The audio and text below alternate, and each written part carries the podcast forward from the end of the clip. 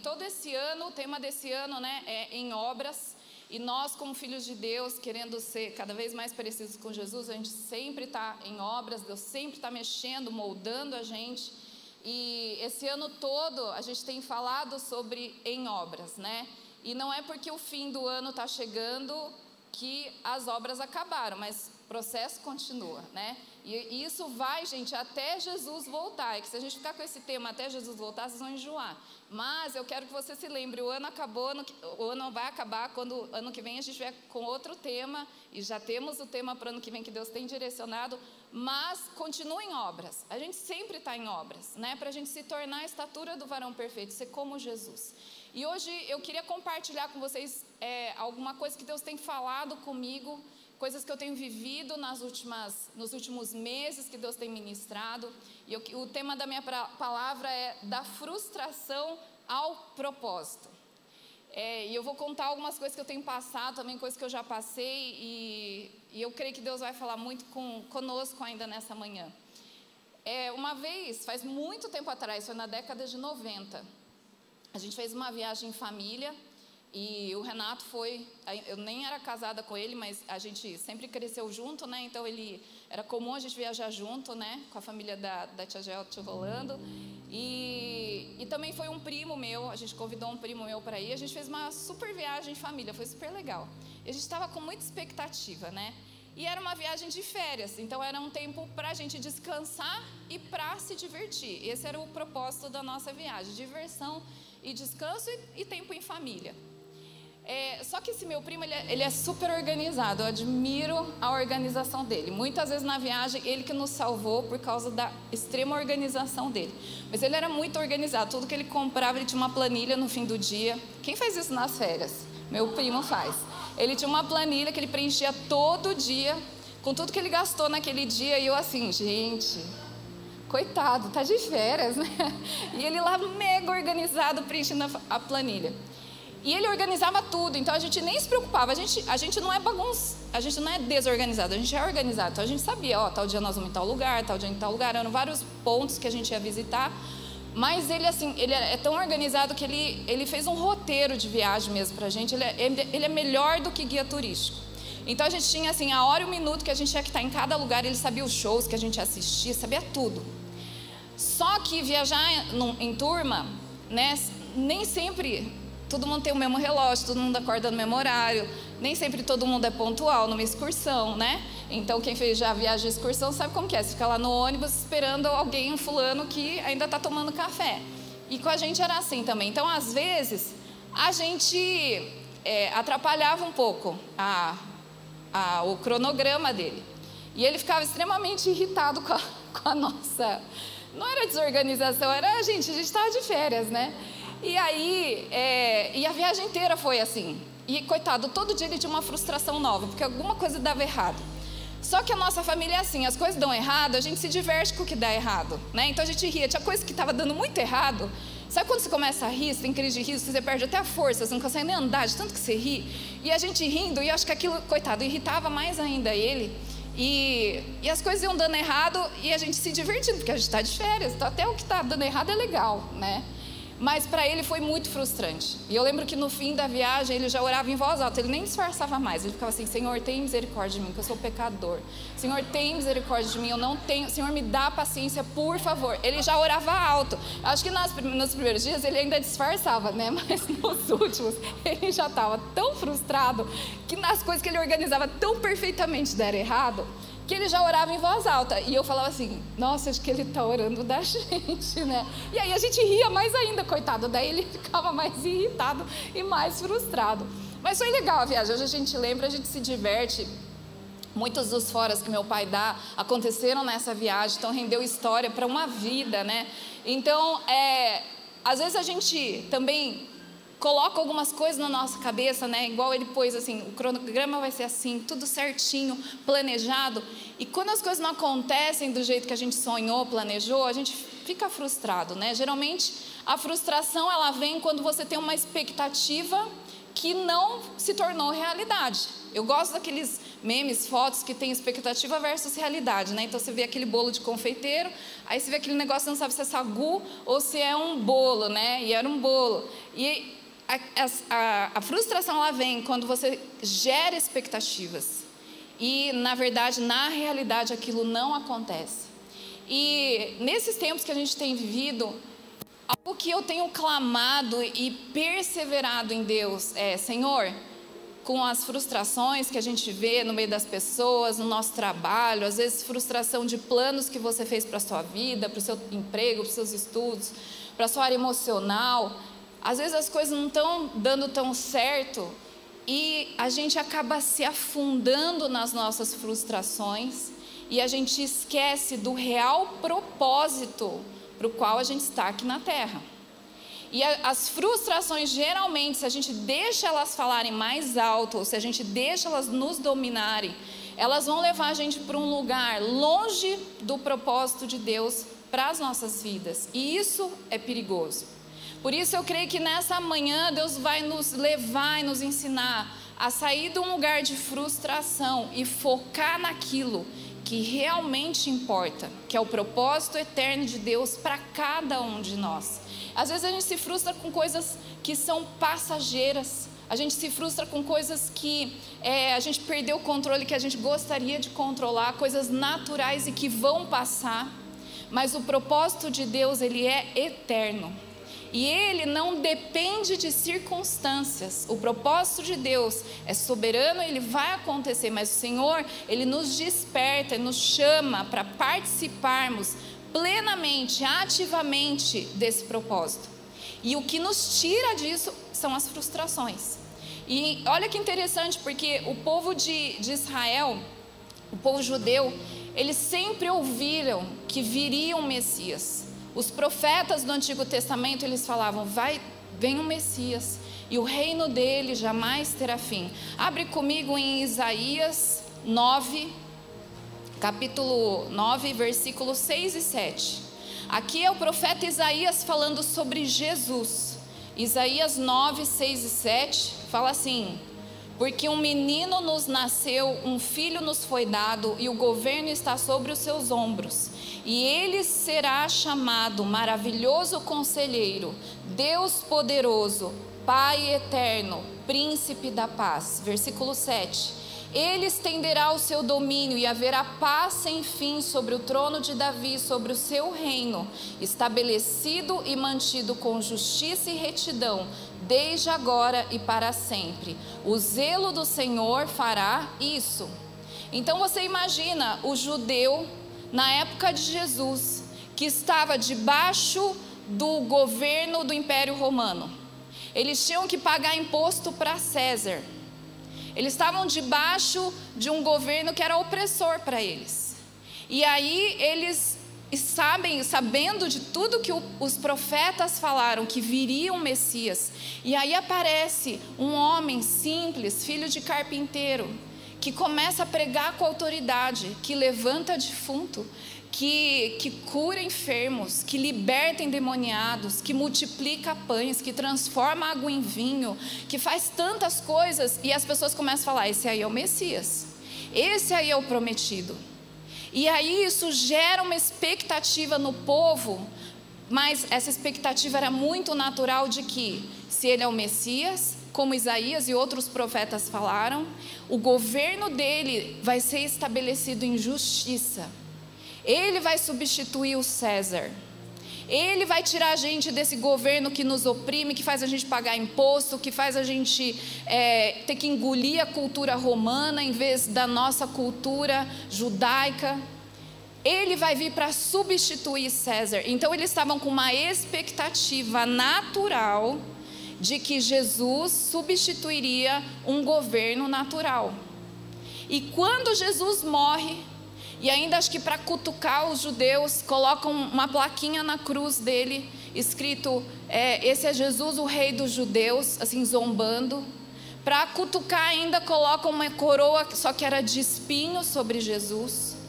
Então, aquilo para quem tinha uma expectativa de que Jesus tiraria César do governo e ele assumiria aquele lugar, deve ter sido uma grande frustração. E até na, na cruz, ele morre e é colocado no sepulcro. E toda a expectativa que eles tinham de ter a liberdade, de falar agora é, a gente vai assumir o poder, agora Jesus vai nos representar, agora Jesus vai olhar para nós e César vai ser derrubado, o Império Romano vai ser derrubado, eles vão ver só quem que manda aqui. Foi por água abaixo, foi por, por sepulcro abaixo, porque Jesus morreu. E quando a gente vê em Lucas, abre comigo por favor, Lucas 24, 21. Aqui Jesus já tinha ressuscitado e ele encontra dois discípulos andando pelo caminho de Emaús e os dois discípulos estavam frustrados. Eles estavam extremamente tristes e decepcionados, porque aquilo que eles esperavam não aconteceu. Então, em Lucas 24, 21, eles nem reconheceram que era Jesus que estava lá andando e conversando com eles, Jesus já tinha ressuscitado. E eles falam para Jesus, sem saber que era ele: e nós esperávamos que era ele, Jesus, que ia trazer a redenção a Israel. E hoje é o terceiro dia desde que tudo isso aconteceu.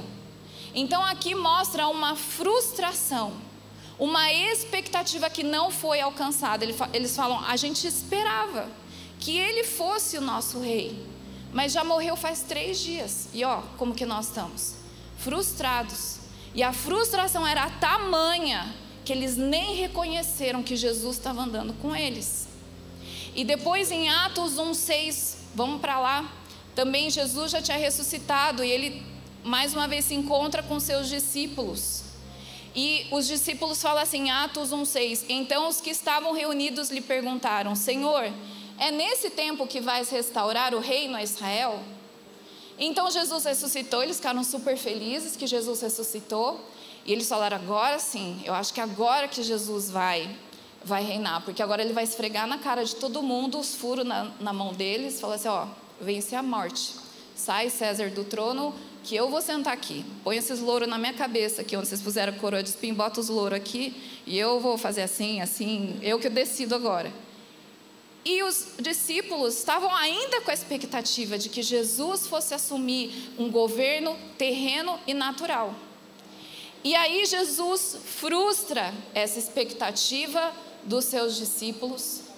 E ele fala em Atos 1:8 que vocês vão receber o Espírito Santo, o poder do Espírito Santo que vai descer sobre vocês, e vocês vão ser minhas testemunhas em Jerusalém, na Judéia, em Samaria e até os confins da terra. Ou seja, toda expectativa que vocês estão colocando em mim para governar naturalmente, eu devolvo para vocês.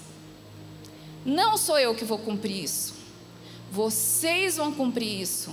Vocês vão governar como reis e sacerdotes. Vocês vão trazer o meu governo, o meu reino na terra debaixo do poder do Espírito Santo.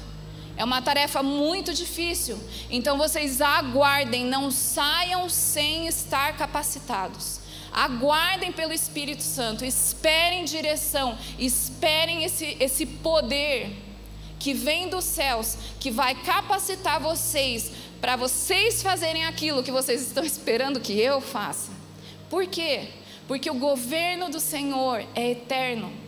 Jesus não ia assumir um trono natural, só tirar um homem e ele se sentar como homem num trono natural. Mas o governo do Senhor, ele não tem fim.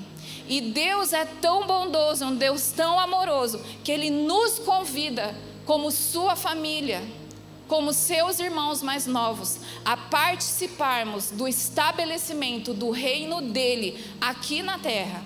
Cada um onde está.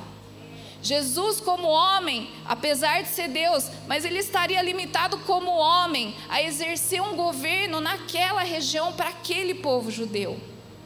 Mas olha que estratégia bárbara.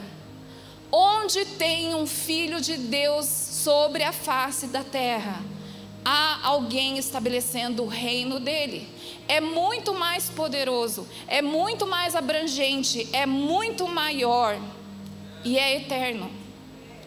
Então a gente precisa é, enxergar que muitas vezes a nossa frustração ela existe só porque a gente não tem uma visão macro daquilo que Deus quer fazer, só porque a gente não tem uma visão do eterno, daquele plano que já estava estabelecido lá no jardim do Éden.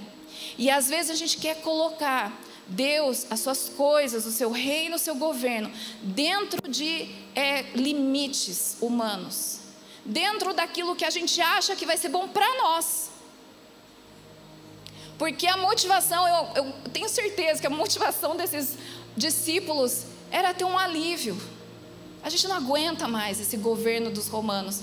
Eu acho que se Jesus reinar, vai ser muito melhor para a gente. A gente vai ser favorecido, vai ter alguém que vai lutar por nós. Estavam pensando neles. Mas só que Jesus, ele não pensa nele, nela, num povo, no outro povo. Jesus, ele pensa no mundo. E porque Jesus pensa no mundo, não dá para a gente limitar os planos e os propósitos deles, dele na nossa caixinha, naquilo que vem só para satisfazer as minhas necessidades, as minhas expectativas. Então eu creio que nessa manhã Deus vai nos levar a essa visão de, do real propósito pelo qual nós estamos aqui na terra, pelo qual nós passamos pelo que passamos a gente vai focar naquilo que realmente é importante. E o que é importante é cumprirmos, como filhos amados de Deus, o propósito eterno que Ele tem não só para nós, mas para a terra. Amém? Eu queria que você, se você puder abrir em Romanos 8, 28 e 29. Romanos 8, 28, o, o, é, o começo desse versículo, eu falaria que é o versículo dos frustrados. Sabe quando alguma coisa dá errado na vida do seu irmão e você quer consolar ele? O que, que você fala? Ai, tudo coopera, né, para o bem daqueles que amam a Deus. Você ama a Deus, tudo vai cooperar. Até tudo isso que está dando errado. Amém, irmã, amém. É versículo dos frustrados, esse primeiro começo. A gente usa esse versículo para consolar o nosso coração e o coração dos outros quando a nossa expectativa foi frustrada. Quando aquilo que a gente esperava que Deus fizesse ou que acontecesse não acontece. E, e aí acontece uma coisa ruim, entre aspas. E aí a gente fala: ai, tudo coopera para o bem, até isso que é ruim coopera para o bem. E a gente para aqui. Mas olha que lindo e que forte esse versículo. 28, então, sabemos que Deus age, ou tudo coopera, é para é o bem daqueles que o amam, dos que foram chamados de acordo com o seu propósito. A gente esquece de ler esse resto. Então, há uma cooperação para todos aqueles que estão alinhados com o processo, o propósito que Deus tem para as suas vidas. Aí vai cooperar porque você não está alinhado com as suas expectativas naturais, humanas, limitadas. Mas tudo vai cooperar quando eu estou alinhada e focada no, no propósito que Deus tem para a minha vida. Continuando 29, pois aqueles que de antemão conheceu, também os predestinou para serem conformes à imagem de seu filho, a fim de que ele seja o primogênito entre muitos irmãos. Se a gente pegar esse versículo é, 29 e a gente for resumir numa frase, a gente vê aqui qual é esse propósito que Jesus, que Paulo aqui está falando aos romanos. Então, é, ele fala que é a gente ser, ter, Deus ter filhos, então isso está falando de família. Semelhantes a Jesus, então não é qualquer filho, está falando de um padrão, de uma qualidade. Filhos semelhantes a Jesus e muitos filhos. Isso está falando de quantidade. Então, o propósito eterno de Deus que a gente vê nesse versículo 29, o propósito eterno de Deus é ter uma família de muitos filhos, semelhantes a Jesus. Se a gente fosse resumir esse versículo 29, esse é o propósito de Deus para nós: ter uma família de muitos filhos, semelhantes a Jesus. E hoje eu quero compartilhar algo que eu aprendi na minha adolescência e eu, eu guardo isso. É quando fala dessa família, família representa unidade. Muitos filhos representa quantidade. Semelhantes a Jesus representa qualidade. Então eu vou falar sobre cada um desses, tá bom? Então, primeiro, a, é, muitos filhos, essa família, ter uma família, isso é unidade. E para a gente ser uma família, se há algo que tem que ter numa família, é amor. E para qualquer relacionamento, amor. Até para os nossos inimigos, Jesus fala que a gente tem que amar. Em Colossenses 3,14, Paulo fala assim: acima de tudo, revistam-se de amor, porque o amor é o elo perfeito. Amor é aquilo que une de maneira perfeita. E se nós queremos andar de acordo com o propósito eterno de Deus para nossas vidas, primeira coisa, nós temos que amar os nossos irmãos, nossa família. E hoje, infelizmente, a gente tem visto os próprios irmãos duelando, brigando, discutindo, competindo, criticando, julgando. Só que aqui o propósito eterno de Deus é ter uma família que anda em unidade, que é cheia, que se reveste de amor. Porque sem esse amor é impossível a gente amar os nossos irmãos como Jesus ama. A gente precisa se revestir desse amor que é o elo perfeito e hoje nós cantamos sobre esse amor. Em 1 João 3,16 fala: Nisso conhecemos o que é o amor. Jesus Cristo deu a sua vida por nós e devemos dar a nossa vida por nossos irmãos. De todas as maneiras é dar a vida. Dar a vida não é se jogar na frente do carro, na frente, para a pessoa não ser atropelada. Não é isso, é dar o tempo, é dar o recurso, é dar um presente, é dar atenção, é dar os seus ouvidos quando a pessoa precisa desabafar, é dar um abraço, é encorajar, é perdoar. Isso é se revestir do amor e demonstrar esse amor pelos nossos irmãos. 1 João 4,12: Ninguém jamais viu a Deus. Se nos amarmos uns aos outros, Deus permanece em nós e o seu amor está aperfeiçoado em nós. Nós estamos em obras. Você quer ser aperfeiçoado no amor? Ame os seus irmãos. Dê atenção para para dar atenção. Ore pelos seus irmãos. A gente precisa estar revestido desse amor, porque quando a gente está amando os nossos irmãos, nós estamos sendo aperfeiçoados no amor, estamos cumprindo essa parte do propósito que é ter uma família. Os pais, eu acho que o que mais entristece pai é ver os filhos em guerra, os filhos brigando, os filhos sem se conversar. E eu quero desafiar vocês nesse tempo que temos vivido, principalmente, que sejamos amor. Deus é amor. E nós somos feitos à imagem e semelhança de Deus, então nós temos que demonstrar amor, proteger uns aos outros, proteger de comentários, é, exortar quem precisa de exortação com amor, perdoar e pedir perdão. A carta de Filemão, que Paulo escreve para Filemão, para mim é um, um grande exemplo, te desafio a ler. Paulo estava preso e ele conhece um companheiro de cela, ele se chamava Onésimo. E o Onésimo, ele estava preso porque ele roubou o patrão dele. E aí ele acabou na cadeia e Paulo estava lá na cadeia também. E Paulo não perdia tempo, evangelizou Onésimo. Onésimo se converteu.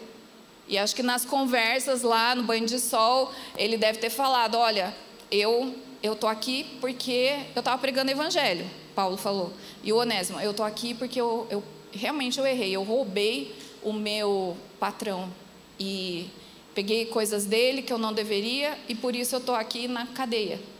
Mas ele se converte, ele entrega a vida para Jesus e ele é transformado e aí ele é solto.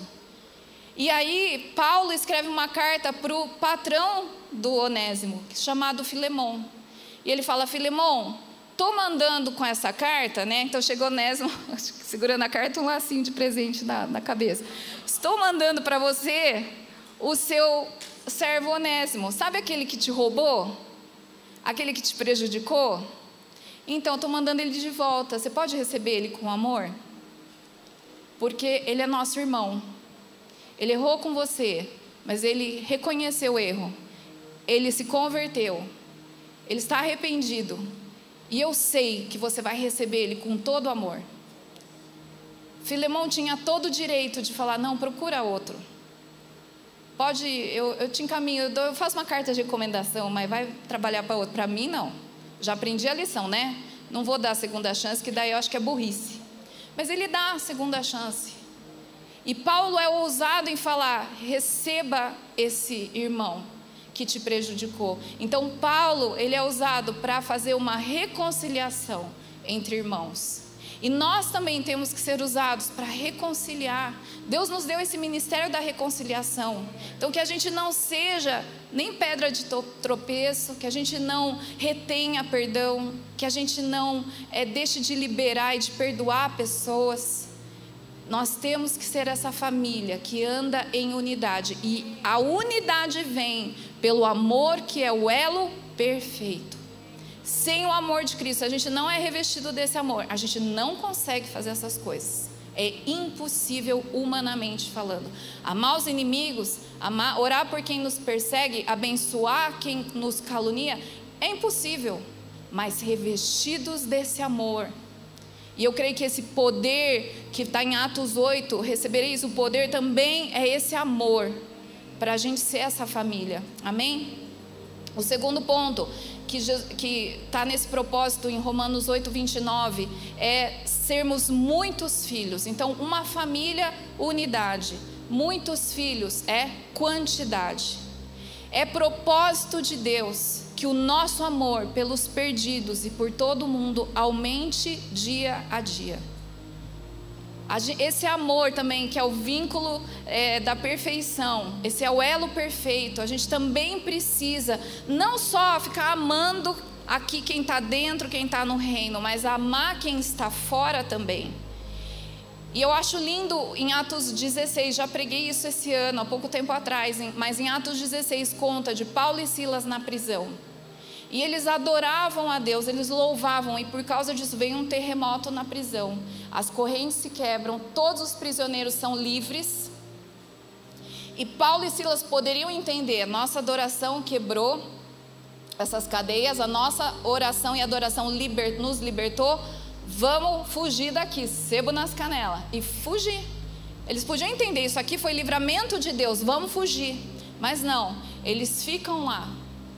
Porque a hora que o carcereiro vê que todos os presos estavam soltos, ele, ele, ele vai tentar se matar com uma espada. E Paulo, ele fala, ele grita: Não faça isso com você. Por quê? Mais importante que a liberdade e o bem-estar de Paulo e Silas era a vida daquele carcereiro. Paulo amou muito mais o perdido, o carcereiro e a sua família do que os, a sua própria vida. Ele podia ter fugido, ele podia ter fugido com Silas e falado: Olha, isso aqui é livramento do Senhor, vamos fugir. Mas a hora que ele viu que o carcereiro ia se matar, ele para e dá um berro: Não faça isso com você.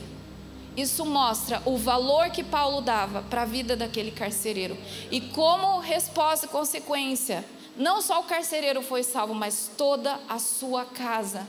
Eles foram salvos. Nosso amor tem que ser como o amor de Deus. João 3,16. Porque Deus amou o mundo Deus não amou uma parte, Deus não amou uma nação, Deus não amou uma etnia, Deus não amou uma classe social. Deus amou o mundo. Deus amou todo o mundo.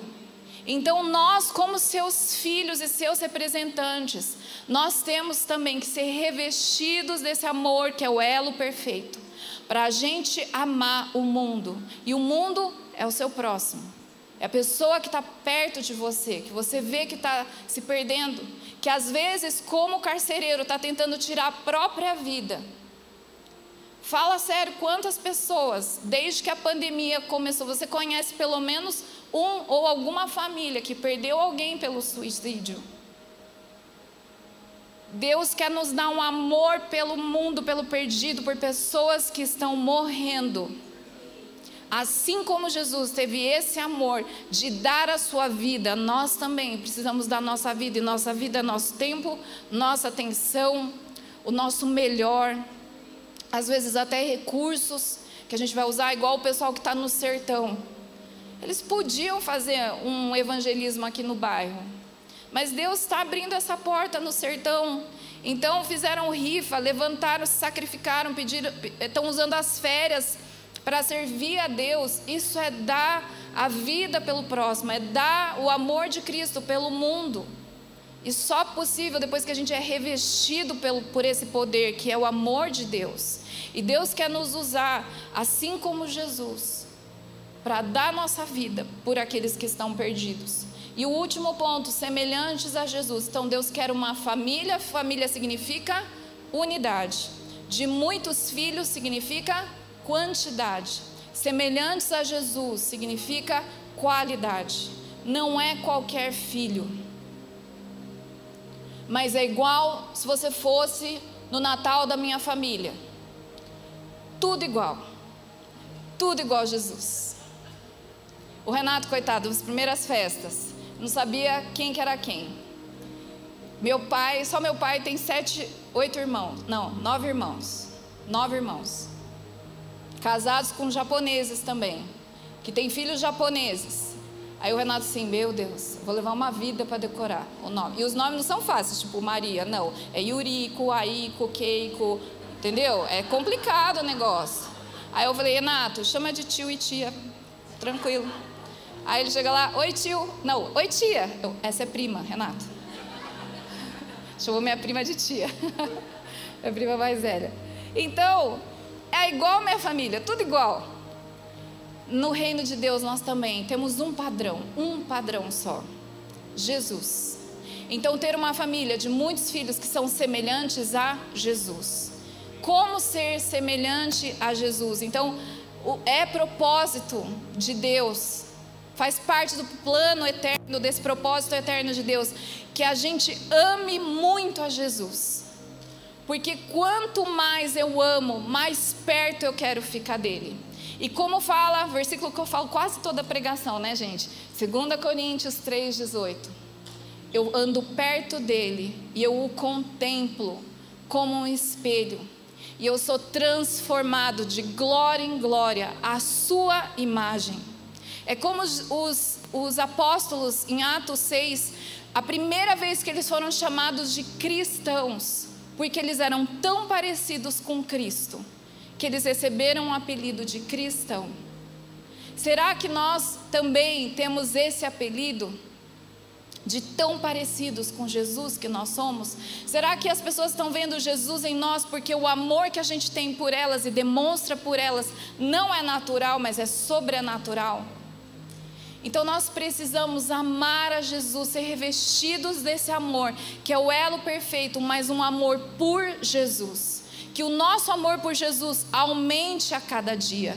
Em João 14, 21, Jesus fala: Aquele que tem os meus mandamentos e os guarda, esse é o que me ama. Você quer amar e demonstrar o teu amor por Jesus? Guarde os seus mandamentos, pratique os seus mandamentos, ande com Ele, faça aquilo que Ele faria se Ele estivesse no seu lugar. Isso nos torna cada vez mais semelhantes a Jesus. E eu lembro que a última vez que eu, eu ministrei aqui, eu falei de uma, de uma temporada que eu tenho passado, que tem sido difícil, muito difícil em todos os aspectos, em todas as áreas. Tem sido muito difícil.